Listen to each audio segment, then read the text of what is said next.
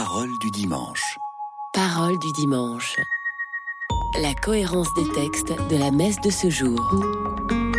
Tout de suite, la première lecture. Une émission proposée par Marie-Noël Tabu. Lecture du livre de l'Exode. En ces jours-là, dans le désert, le peuple manquant d'eau souffrit de la soif. Il récrimina contre Moïse et dit Pourquoi nous as-tu fait monter d'Égypte? Était-ce pour nous faire mourir de soif avec nos fils et nos troupeaux? Moïse cria vers le Seigneur Que vais-je faire de ce peuple? Encore un peu et ils me lapideront. Le Seigneur dit à Moïse Passe devant le peuple, emmène avec toi plusieurs des anciens d'Israël, prends en main le bâton avec lequel tu as frappé le Nil et va. Moi, je serai là, devant toi, sur le rocher du mont Horeb. Tu frapperas le rocher, il en sortira de l'eau et le peuple boira. Et Moïse fit ainsi, sous les yeux des anciens d'Israël. Il donna à ce lieu le nom de Massa, c'est-à-dire épreuve, et Mériba, c'est-à-dire querelle, parce que les fils d'Israël avaient cherché querelle au Seigneur, et parce qu'il l'avait mis à l'épreuve en disant Le Seigneur est-il au milieu de nous, oui ou non?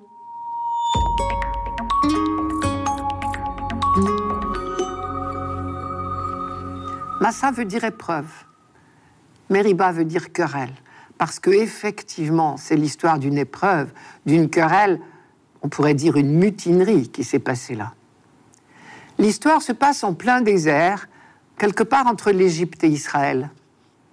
Moïse guidait la marche du peuple, hommes, femmes, enfants, troupeaux, de campement en campement, de point d'eau en point d'eau.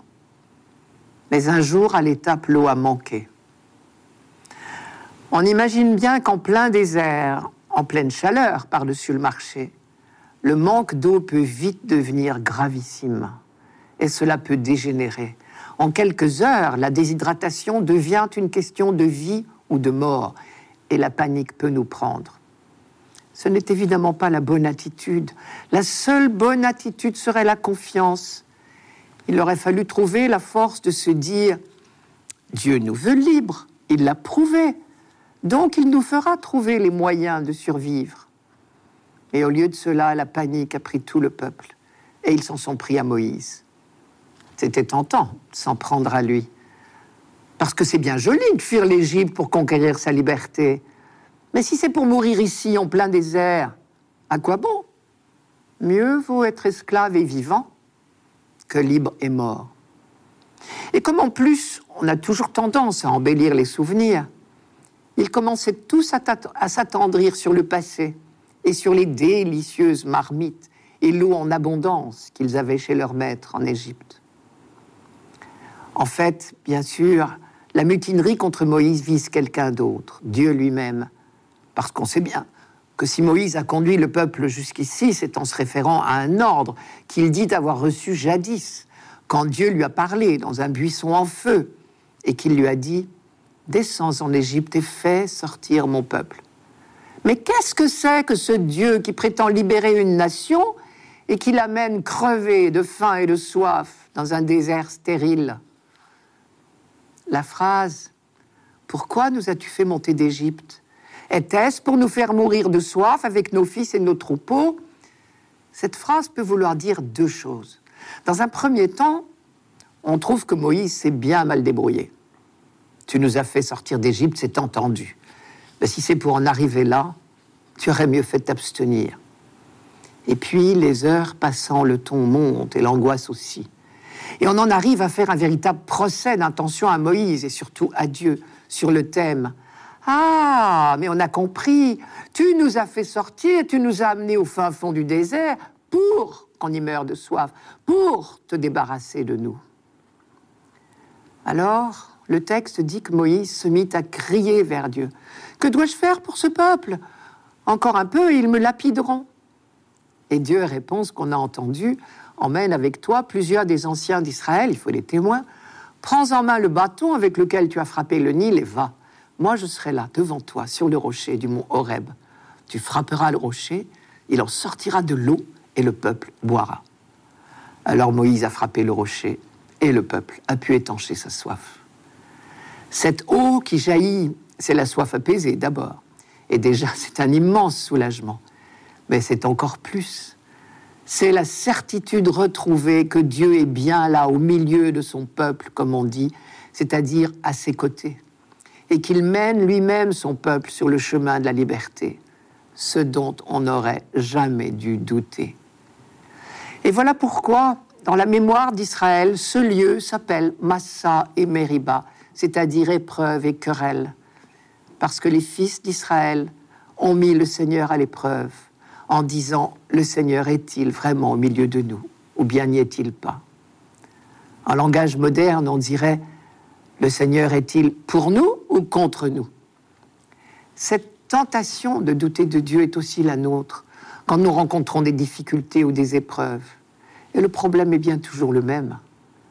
L'auteur du récit du Jardin d'Éden n'a fait que transposer cette expérience de Massa et Meriba pour nous faire comprendre que le soupçon porté sur Dieu empoisonne nos vies.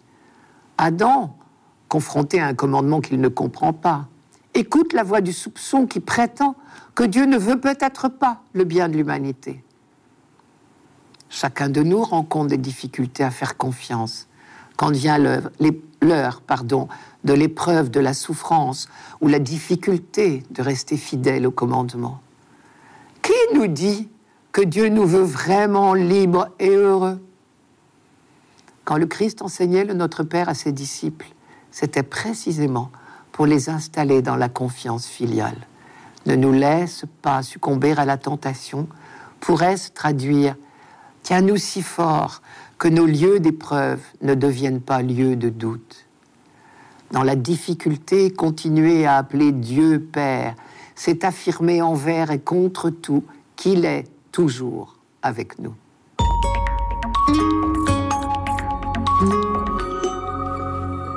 Radio Notre-Dame.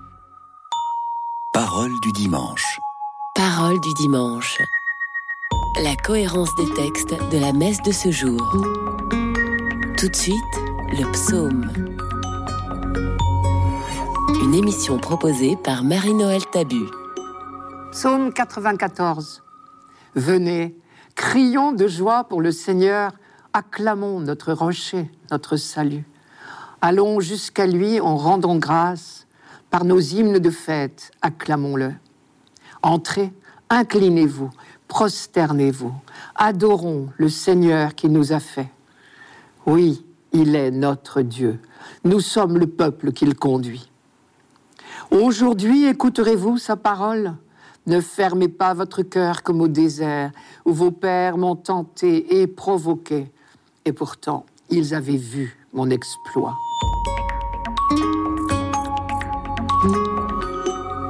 Aujourd'hui, écouterez-vous sa parole? Ne fermez pas votre cœur comme au désert, vos pères m'ont tenté et provoqué. Et pourtant, ils avaient vu mon exploit. Dans cette simple strophe est résumée toute l'aventure de notre vie de foi personnelle et communautaire. C'est ce que l'on peut appeler au vrai sens du terme la question de confiance. Pour le peuple d'Israël, la question de confiance s'est posée à chaque difficulté de la vie au désert. Le Seigneur est-il vraiment au milieu de nous ou bien n'y est-il pas? Ce qui revient à dire, peut-on lui faire confiance S'appuyer sur lui Être sûr qu'il nous donnera à chaque instant les moyens de nous en sortir? La Bible dit que la foi, justement, c'est tout simplement la confiance. Cette question de confiance est l'un des piliers de la réflexion d'Israël. La, preuve, c'est qu'elle affleure sous des quantités de textes bibliques. Et par exemple, le mot qui dit la foi en Israël, en hébreu si vous voulez, signifie s'appuyer sur Dieu. C'est de lui que vient le mot Amen, qui dit l'adhésion de la foi. Il, signifie solide, stable.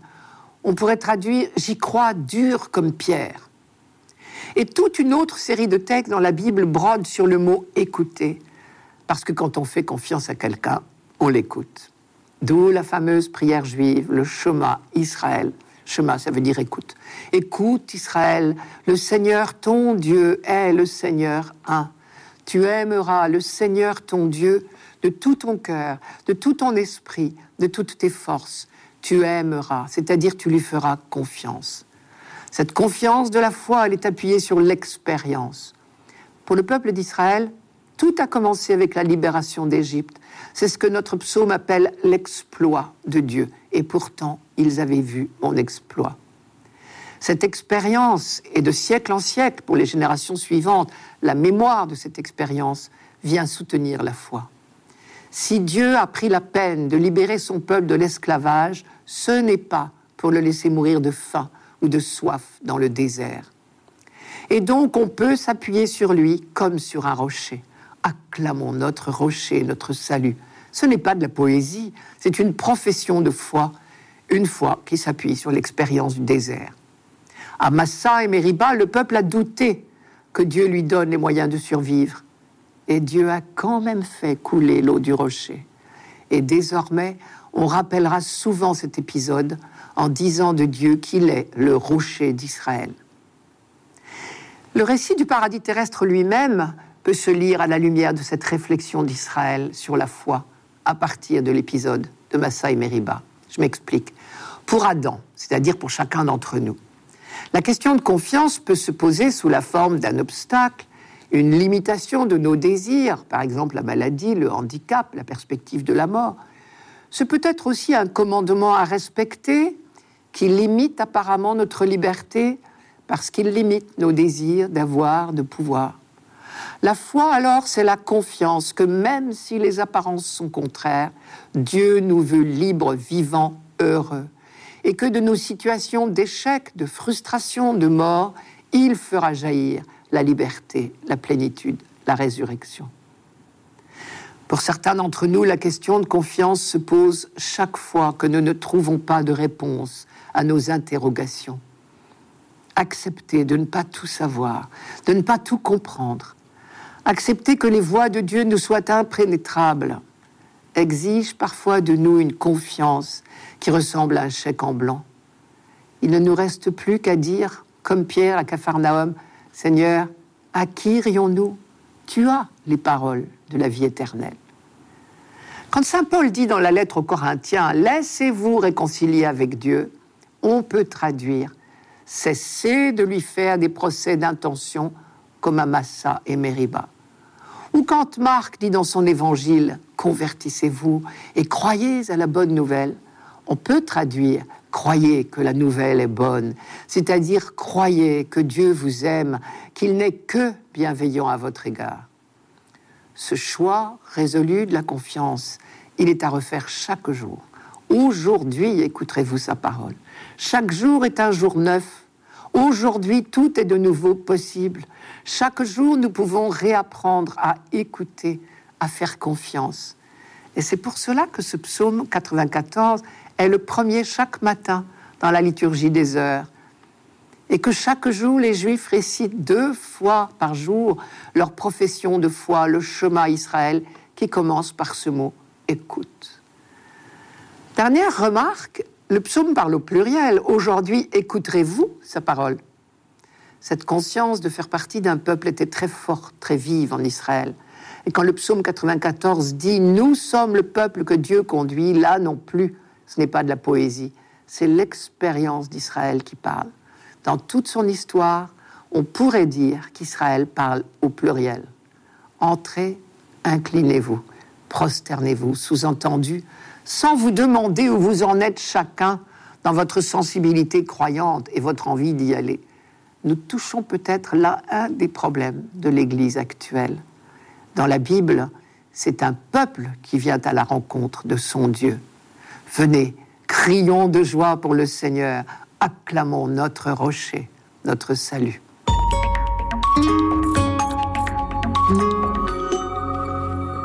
Radio Notre-Dame. Parole du dimanche. Parole du dimanche. La cohérence des textes de la messe de ce jour. Tout de suite, la deuxième lecture. Une émission proposée par Marie-Noël Tabu. Lecture de la lettre de Saint Paul apôtre aux Romains. Frères, nous qui sommes devenus justes par la foi, nous voici en paix avec Dieu par notre Seigneur Jésus-Christ lui qui nous a donné, par la foi, l'accès à cette grâce dans laquelle nous sommes établis. Et nous mettons notre fierté dans l'espérance d'avoir part à la gloire de Dieu. Et l'espérance ne déçoit pas, puisque l'amour de Dieu a été répandu dans nos cœurs par l'Esprit Saint qui nous a été donné. Alors que nous n'étions encore capables de rien, le Christ, au temps fixé par Dieu, est mort pour les impies que nous étions. Accepter de mourir pour un homme juste, c'est déjà difficile. Peut-être quelqu'un s'exposerait-il à mourir pour un homme de bien. Or, la preuve que Dieu nous aime, c'est que le Christ est mort pour nous, alors que nous étions encore pécheurs. Ce chapitre 5 marque un tournant dans la lettre aux Romains.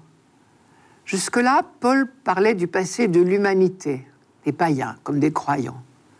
Désormais, il parle de l'avenir, un avenir transfiguré pour les croyants par la vie, la mort et la résurrection de Jésus-Christ. Peut-être pour comprendre la pensée de Paul, faut-il lire ce texte en commençant par la fin. Donc je le prends à l'envers. Premièrement, le Christ a accepté de mourir pour nous, alors que nous étions pécheurs. Deuxièmement, l'Esprit Saint nous a été donné, et avec lui, c'est l'amour même de Dieu qui s'est répandu dans nos cœurs. Troisièmement, désormais, tout notre orgueil est là. Nous espérons et nous savons que nous aurons part à la gloire de Dieu. Je reprends ces trois points. Premièrement, le Christ a accepté de mourir pour nous, alors que nous étions pécheurs. Pour nous, en français, la formule est ambiguë. Elle ne signifie pas à notre place, comme si les condamnés à mort que nous étions avaient pu se faire remplacer par lui. Pour nous veut dire en notre faveur. Alors que nous n'étions encore capables de rien, le Christ, au temps fixé par Dieu, est mort en faveur des coupables que nous étions, dit Paul. De quoi étions-nous coupables De toute la haine et la violence qui envahissent la vie des hommes? Tout cela bien souvent par amour de l'argent ou du pouvoir. De quoi étions-nous coupables De cette espèce de dévoiement général que Paul décrit au début de cette lettre aux Romains et qui fait qu'on a bien souvent envie de dire pauvre humanité, créée pour la paix, la tendresse, l'amour, le partage des biens et des joies. L'humanité a laissé s'installer en son sein des germes sans cesse renaissants de division, d'injustice et donc de haine. Et on a bien peur que ce soit sans issue. Jésus prend cette situation à bras le corps et il la combat jusqu'à en mourir. Il vient dire ce qui est pourtant simple, mais que nous avons bien du mal à entendre. Il vous faut retrouver le seul chemin qui mène au bonheur. Dussé-je en perdre la vie, je vous montrerai jusqu'au bout ce qu'aimer et pardonner veut dire. Et alors il vous suffira de me suivre, de prendre le même chemin que moi, pour vous retrouver avec moi dans le monde pour lequel vous êtes fait, celui de la grâce et de l'amour. Deuxièmement, l'Esprit Saint nous a été donné. Et avec lui, c'est l'amour même de Dieu qui s'est répandu dans nos cœurs. Ce que Paul dit là, c'est que mystérieusement, mais de façon certaine, dans ce paroxysme d'amour du Fils de Dieu qu'a été la passion et la croix, l'Esprit de Dieu s'est répandu sur le monde. Jusqu'à ce chapitre 5, la lettre aux Romains ne mentionne jamais l'Esprit Saint sauf dans les toutes premières lignes qui constituent l'adresse. Mais dans le corps de la lettre, c'est ici la première fois que Paul en parle. Et ce n'est certainement pas un hasard. C'est justement le moment où il parle de la croix du Christ. Le lien entre les deux versets est frappant. Je reprends le texte. L'amour de Dieu a été répandu dans nos cœurs par l'Esprit Saint qui nous a été donné. Alors que nous n'étions encore capables de rien, le Christ, au temps fixé par Dieu, est mort pour les coupables que nous étions. Troisièmement, désormais, tout notre orgueil est là. Nous espérons et nous savons que nous aurons part à la gloire de Dieu. Paul utilise plusieurs fois le mot orgueil ou le verbe s'enorgueillir dans sa lettre. Et il a une position très ferme là-dessus. Elle tient en deux points. Tout d'abord, nous n'avons en nous-mêmes aucun motif d'orgueil, quelles que soient nos bonnes œuvres. Ce serait oublier que tout nous vient de Dieu, y compris le peu de vertu que nous avons. En revanche, et c'est le deuxième point, nous avons le droit d'être orgueilleux des dons de Dieu. À partir du moment où nous avons découvert à quel destin fabuleux Dieu nous invite. Déjà son esprit nous habite. Et mieux encore, nous savons quelle gloire nous attend quand ce même esprit, justement, aura transformé nos cœurs et nos corps à l'image du Christ ressuscité. Le récit de la transfiguration dimanche dernier nous en a donné comme un avant-goût. Quel chemin depuis Massa et Mériba, le récit du peuple soupçonneux de notre première lecture. Un chemin que seule notre foi en Jésus-Christ peut nous faire parcourir. Notre Seigneur Jésus-Christ nous a donné, par la foi, l'accès au monde de la grâce dans lequel nous sommes établis. Et notre orgueil à nous, c'est d'espérer avoir part à la gloire de Dieu. Dernière remarque, cet esprit que Jésus nous a transmis, c'est l'esprit même de Dieu, c'est-à-dire l'amour personnifié. Cette certitude devrait vaincre toutes nos peurs. Avec lui, les croyants d'abord, toute l'humanité ensuite vaincront toutes les forces de division.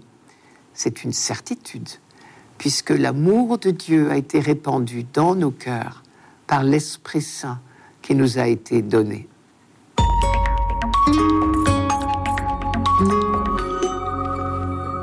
Radio Notre-Dame. Parole du dimanche. Parole du dimanche. La cohérence des textes de la messe de ce jour. Pour finir, l'Évangile. Une émission proposée par Marie-Noël Tabu. Évangile de Jésus-Christ, selon Saint Jean. En ce temps-là, Jésus arriva à une ville de Samarie, appelée Sicar, près du terrain que Jacob avait donné à son fils Joseph. Là se trouvait le puits de Jacob. Jésus, fatigué par la route, s'était donc assis près de la source. C'était la sixième heure, environ midi.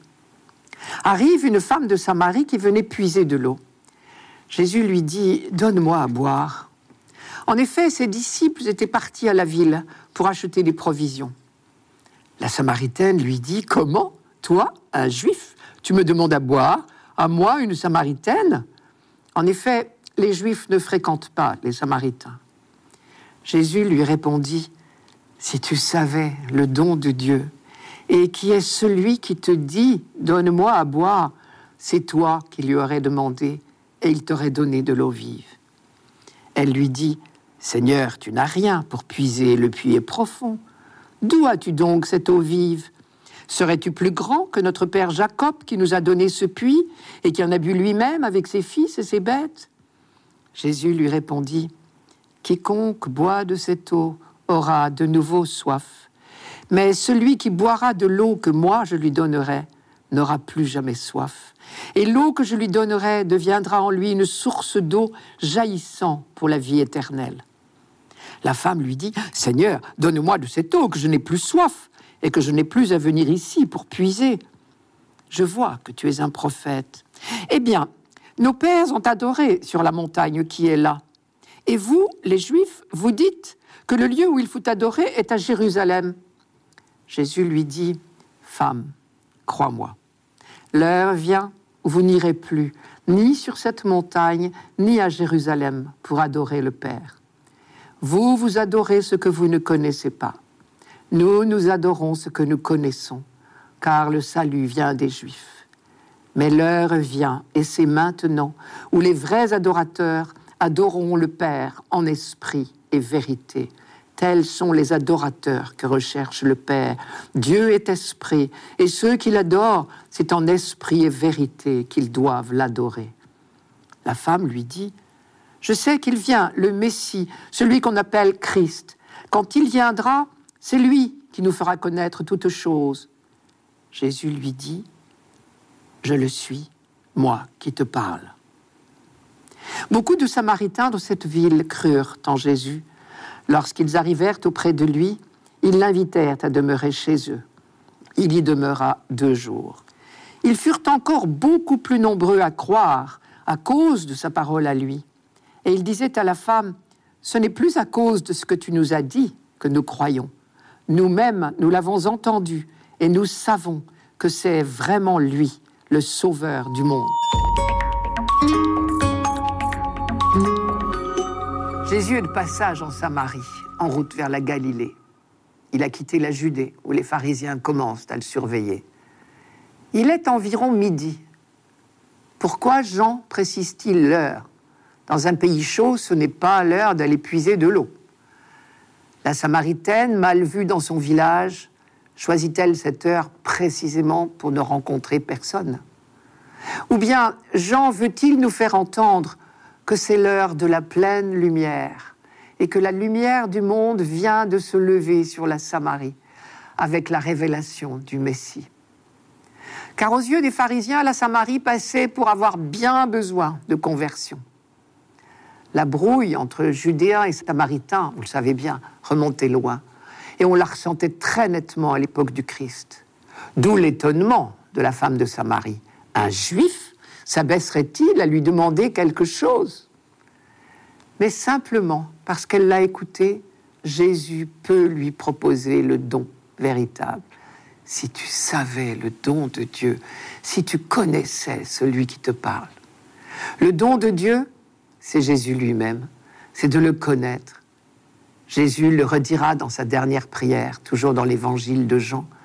La vie éternelle, c'est qu'ils te connaissent, toi et celui que tu as envoyé. Jean chapitre 17. Bien qu'ils soient des hérétiques aux yeux des pharisiens de Jérusalem, les Samaritains attendent eux aussi le Messie et ils savent qu'il leur fera tout connaître. Comme la Samaritaine le dit à Jésus, je sais qu'il vient le Messie, celui qu'on appelle Christ. Quand il viendra, il ne fera connaître toute chose. Simplement parce qu'elle a accepté le dialogue, parce qu'elle a été ouverte, parce qu'elle a demandé de bonne foi une explication sur ce qu'il fallait faire pour plaire à Dieu, elle peut entrer dans cette connaissance du Messie. Je le suis, moi qui te parle. Tout au long de ce récit, il me semble, Jean nous fait comprendre qu'avec la venue du Messie, la face du monde est changée. Toutes les questions ont trouvé leur réponse. Les temps sont accomplis. L'heure vers laquelle tendait toute l'histoire humaine a sonné. Désormais, le culte n'est plus une affaire de lieux, de temples, de montagnes. L'eau vive jaillit dans chaque cœur croyant. Celui qui boira de cette eau que moi je lui donnerai n'aura plus jamais soif. Et l'eau que je lui donnerai deviendra en lui source jaillissante pour la vie éternelle. Vous avez remarqué l'insistance de Jésus sur le don. Avec le Dieu d'amour, tout est don et pardon. La Samaritaine, qui se sait bien peu vertueuse, accueille tout simplement plus simplement que d'autres peut-être, le don et le pardon. Et quand Jésus parle de source jaillissante, il veut peut-être dire que l'eau qui jaillit des cœurs croyants peut désormais en abreuver d'autres. En tout cas, c'est ce que va vivre la Samaritaine, qui aussitôt va dire à toute la ville, j'ai rencontré le Messie.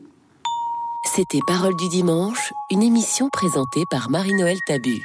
Rendez-vous dimanche prochain.